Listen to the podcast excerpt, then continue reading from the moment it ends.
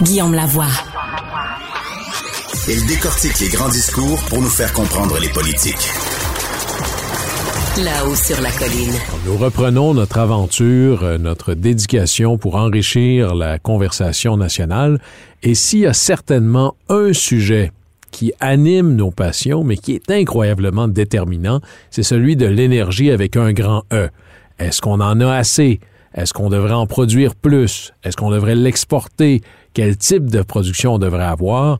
C'est comme si ce débat-là me semblait mal enligné. Alors, pour se donner, dans le fond, une nouvelle base pour pouvoir enligner nos débats, qui de mieux que Yvan Clich, qui est chercheur sur les questions d'énergie au Cérium. Bonjour Yvan. Bonjour. Merci beaucoup d'être avec nous. Et là, je rappelle, entre autres, que tu as écrit un livre qui a été publié il n'y a pas très longtemps, extraordinairement intéressant, qui parle justement des conflits et des enjeux euh, ou de la géopolitique de l'énergie qui s'appelle, et c'est très bien nommé, Jusqu'à plus soif. Alors les gens vont pouvoir suivre ça euh, pour la suite. Dis-moi, Yvan Clich, une des choses que je voulais aborder ensemble, c'est, il me semble que le très grand débat de l'énergie est mal enligné au Québec. Comment on fait pour se donner des fondamentaux sur lesquels ensuite on pourra débattre?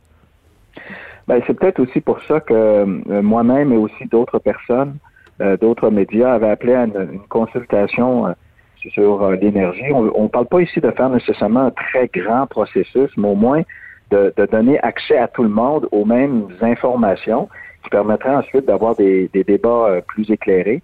Alors ça, je pense que c'est une chose qui serait quand même utile parce que effectivement, comme on le voit, on peut pas dans un secteur aussi important qui demande autant de sous qui monopolise autant d'argent. On peut pas euh, faire des débats à travers les médias. Il faudrait qu'on ait tous euh, au moins accès à qu'on s'entende sur un certain nombre de questions qu'on voudrait euh, résoudre et puis ensuite se donner un, alignement pour les, prochaines années, en tout cas au moins pour les prochains dix ans. Parce que là, il y a dans, dans le débat des prémices fondamentalement opposées, presque irréconciliables. C'est-à-dire, il y en a qui disent qu'on a un surplus d'énergie, d'autres disent qu'on va en manquer. Est-ce que comment est-ce qu'on fait pour départager le vrai du faux là-dedans? Bien, on a eu pendant quelques années un surplus effectivement d'énergie, euh, mais ce surplus-là va se résorber euh, au cours des prochaines années, notamment là, si on parle du côté de l'électricité. Euh, il y a quand même une croissance de 25 TWh. Je sais que c'est un peu technique. Le, Québec, en gros, euh, pour donner une échelle, le Québec, en gros, produit 200 TWh par année. On devrait avoir une croissance de 25 TWh d'ici 2032, surtout qui vont venir des secteurs émergents, donc par exemple le secteur des batteries, les centres de données, les serres, mais aussi l'électrification des transports. Ça, ça va occuper une grande partie de la croissance qui est prévue d'ici 2032. Donc, les, surplus qu'on avait là, vont se résorber là, autour de 2026-2027. Donc, il va falloir, quand, euh, évidemment, quelque part, euh, soit euh, faire être plus sérieux en efficacité énergétique ou également penser à, l'addition de, de capacité.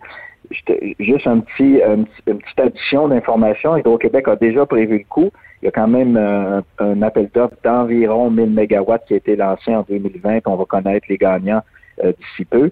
Et on pense en 2000, euh, en mars cette année, faire un autre appel d'offres pour un, bloc supplémentaire de 4000 mégawatts euh, d'énergie renouvelable. Mais là, tout ça, là, on, parle d'un horizon d'à peu près là, 5 ans. Euh, ce que je retiens, là, et Yvan Clich, tu, nous corrigeras, c'est que en gros, toutes choses étant égales par ailleurs, à cause de l'électrification des transports, de d'autres technologies, il y a pas mal plus de choses qu'on branche dans nos maisons qu'avant la demande va augmenter entre 10 et 15% grosso modo, ce qui est quand même très important. Alors, 10 à 15% est-ce que c'est quelque chose qu'on peut aller chercher uniquement en consommant un peu moins ou un peu mieux, ou clairement, ça prendra de la production supplémentaire? Bien, la première chose, je pense qu'il faut indiquer que c'est peut-être pas assez euh, publicisé au Québec, mais c'est Hydro-Québec donne euh, de temps en temps un, potentiel, fait, état du potentiel technico-économique euh, d'efficacité énergétique. C'est-à-dire ce qu'on peut aller chercher qui est euh, financièrement rentable pour la société québécoise, aller chercher comme euh, économie d'énergie. Ça, c'est l'exemple, Yvan Clich, ça, c'est l'exemple, les subventions pour mettre des fenêtres plus euh, avec un meilleur isolant, c'est un appareil, euh, un frigo qui consomme mieux ou qui consomme moins qu'un ancien. C'est de cet ordre-là. Là. Oui, c'est entre autres, au niveau du chauffage et euh, de l'utilisation de, l'eau chaude, autant dans les résidences que dans les, industries, des nouveaux procédés industriels, etc. On pourrait aller chercher un, un, bassin d'autour d'une vingtaine, 20, 24 TWh d'économie d'énergie. Ça, c'est trois, ça, c'est, c'est, c'est, trois fois la production d'un, d'un complexe hydroélectrique, le dernier que nous avons mis en place au Québec, qui est la Romaine. Donc, c'est quand même un potentiel très important. Juste pour que, alors, euh, là-dessus, Yvan, tu nous dis, le potentiel en, en consommant mieux, soit parce que nos appareils sont plus modernes, nos maisons sont mieux isolées, c'est l'équivalent de trois fois la romaine, dans son meilleur potentiel. C'est gigantesque, quand même. Oui, c'est gigantesque. C'est pas, c'est pas, on dirait, une, une opinion, c'est vraiment un fait. Au Québec l'a mentionné. C'est un document qui est déposé, qui est disponible à la Régie de l'énergie sur le site web de la Régie de l'énergie. Donc, c'est un document qui a été déposé en 2021. Et euh, je, mets, je, je ça en parallèle avec le fait qu'il faudrait additionner 25 euh, TWh d'ici 2032. Donc, grosso modo, on peut peut-être pas atteindre complètement le gisement. Là. Je ne peux pas le déterminer de 24 TWh qui est indiqué comme potentiel à Hydro-Québec, mais chose certaine, je pense que l'un des grands sentiers dans lequel on devrait s'engager au Québec, c'est de consommer mieux l'énergie. On consomme par habitant dans, deux fois à 40% plus d'électricité, d'énergie que la Norvège, deux fois plus que l'Allemagne par habitant. Donc, euh, oui, ils n'ont pas peut-être des conditions euh, hivernales tout à fait comme les nôtres, mais ça indique quand même qu'il y a un bassin important de, de gains à faire de ce côté-là. Donc, ça, je pense que c'est vraiment des grands sentiers sur lesquels on devrait davantage discuter et, se donner un plan euh, plus ambitieux que ceux qu'on a mis en place au cours des dernières années. OK, mais poussons ça, poussons ça plus loin. C'est comme si on disait, il faut construire des barrages de plus. Les trois premiers barrages à construire sont dans l'ordre de l'économie ou de l'efficience d'énergie. Maintenant, une fois qu'on a dit ça, est-ce que ça en prend encore plus que ça? Oui, ça va en prendre encore plus. Évidemment, moi, j'ai pas nécessairement tous les chiffres. Ce sont surtout des Hydro-Québec qui, euh, qui, a les chiffres et qui pourrait donner un portrait beaucoup plus global. Mais chose certaine, on a un, objectif de décarboner le Québec. Ça, ça veut dire quoi? Ça veut dire que tout ce qui est euh, énergisé par des, du pétrole et du gaz, on veut le remplacer grosso modo par de l'électricité. Donc, si on atteint un, bon potentiel de gisement d'économie d'énergie, il est quand même fort à penser qu'on va quand même avoir besoin de développer des nouvelles sources de production. Et là, je rappelle ce que j'ai dit, Hydro-Québec a lancé un, appel d'offres, va lancer un autre cette année pour de l'énergie renouvelable à forte composante éolienne. Donc ça, c'est de l'addition de, de capacité. Hydro-Québec a aussi l'option de, de, de, faire des, des, additions de capacité dans ces équipements déjà existants, donc de faire ce qu'eux appellent du, suréquipement. Donc, il y a sûrement aussi des chantiers de ce côté-là. Et euh, une fois qu'on aura euh, ben, fait tout ça, ben là, on pourra voir si effectivement des nouvelles centrales hydroélectriques sont, sont nécessaires.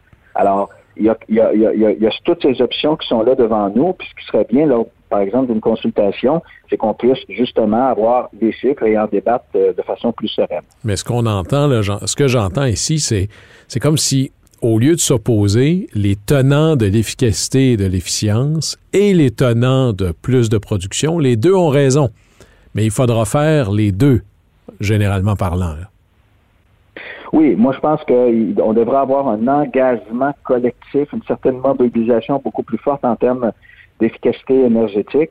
Euh, ça, tous les experts et les rapports euh, qui se penchent sur ces questions-là le disent, c'est que c'est le premier chantier qu'il faut réaliser. C'est on a quelque chose, est-ce que euh, est-ce que est-ce qu'on gère bien là? Puis manifestement, on n'est pas à l'optimal, on peut mieux faire en termes de, consommation. Et étant donné le vaste chantier de croissance naturelle de la demande et également de la décarbonation, euh, il, va, nous falloir certainement des capacités euh, éoliennes, solaires euh, supplémentaires, des, des, additions de capacités dans les centrales qui sont déjà existantes et également peut-être, et là on le verra, mais il y a quand même aussi fort à parier que peut-être il nous faudra de nouveaux complexes hydroélectriques. Mais encore une fois, c'est à voir. Mais là, poussons plus loin euh, la, la, décarbonation, parce que certains diraient que décarboner le Québec au complet, c'est fort louable, mais ça fait pas beaucoup, beaucoup bouger l'aiguille au niveau mondial, ou à tout le moins au niveau continental. Est-ce qu'il y aura, est-ce qu'il n'y a pas un potentiel? Est-ce que techniquement, on pourrait envisager que le Québec devienne un peu la batterie verte dont le but et la destinée continentale, c'est de décarboner l'Atlantique, de décarboner le nord-est américain et peut-être même un peu plus chez nos voisins du Sud? Oui, ben moi, ben, je dirais deux, deux, axes de réponse. Le premier, c'est qu'on peut pas, euh, certainement pas prendre le prétexte que, bon, euh, les émissions évitées ici ne donneraient pas grand-chose à l'échelle mondiale. Je pense que ce serait vraiment une très mauvaise euh, approche. Premièrement, euh, ce faisant, on va développer de la connaissance qui vont euh, pouvoir être ensuite peut-être partagées dans d'autres juridictions, notamment dans les pays en développement. Et deuxièmement, on a aussi euh, un devoir moral. Si un enjeu des gaz à effet de serre aujourd'hui, c'est à cause de la consommation des pays riches, donc c'est aux pays riches à faire les premières avancées rapides pour décarboner. Mais également, au Québec, on le sait, on a aussi une position privilégiée on a déjà euh, décarboné notre réseau d'électricité, il est déjà décarboné, donc c'est une très bonne chose pour nous, mais c'est également aussi une bonne chose pour, dans une perspective plus continentale, appuyer les efforts de nos voisins en termes de décarbonation. Ils ont, heureusement, les États voisins autour ont des objectifs ambitieux et euh, nous, on peut euh, venir pour les appuyer, par exemple, dans le déploiement d'énergie intermittente. C'est de l'énergie intermittente. Nous, on a de l'énergie de base euh, qui peut pallier aux périodes euh, où il ben, il fait pas soleil ou où il ne vente pas. Alors, on a effectivement un atout majeur qui est... Euh, qui est, l'hydroélectricité et les réservoirs. Donc, ce que j'entends, c'est nous, au niveau de la décarbonation, rôle de leadership, rôle d'exemplaire, il faut le faire chez nous, mais c'est pas une excuse pour arrêter à nos frontières. Il faut avoir également l'ambition d'en faire plus. Yvan Clich, ben, une une chose que je veux euh, aborder avec vous, euh, puis il nous reste à peu près là, deux, trois minutes, c'est ce que j'appellerais l'éléphant dans le salon. Euh, Hydro-Québec, bon an verse à peu près 2 et un peu plus milliards de dollars au fonds consolidé, c'est-à-dire à son actionnaire, le gouvernement du Québec, qui a besoin de cet argent-là pour payer pour les hôpitaux, les écoles, les routes, etc. Beaucoup du profit d'Hydro-Québec vient de cet extraordinaire contrat avec Churchill Falls, qui est à Terre-Neuve où nous avons là, des rendements assez exceptionnels. Ce contrat-là se termine en 2049. Qu'est-ce que ça veut dire, ça, dans le portrait énergétique et budgétaire du Québec, la fin de ce contrat-là?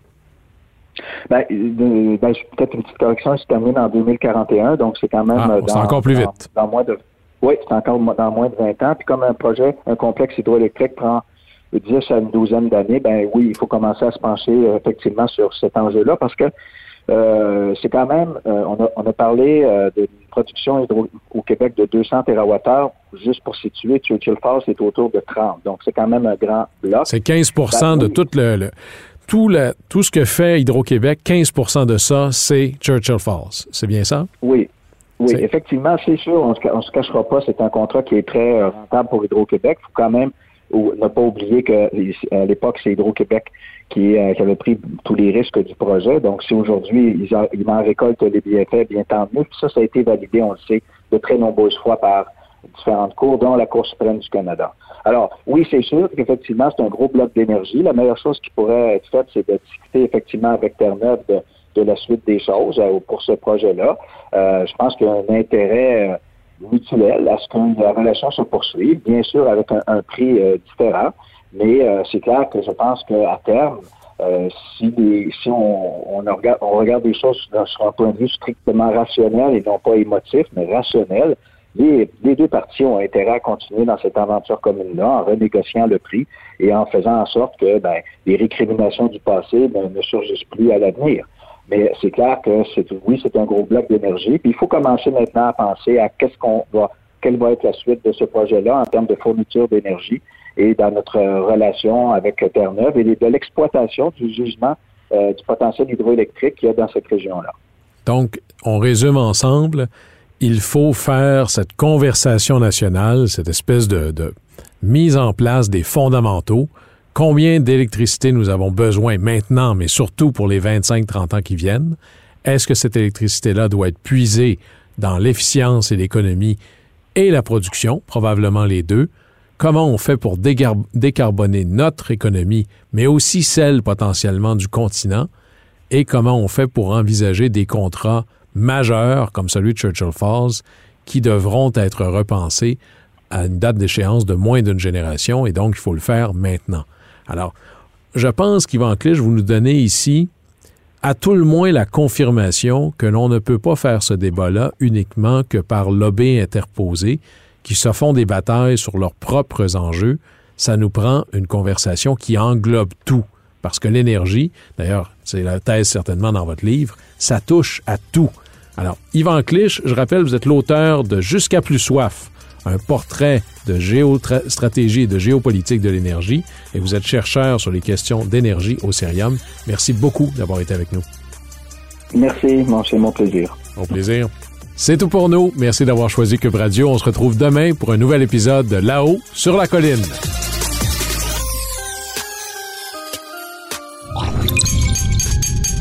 Cube Radio.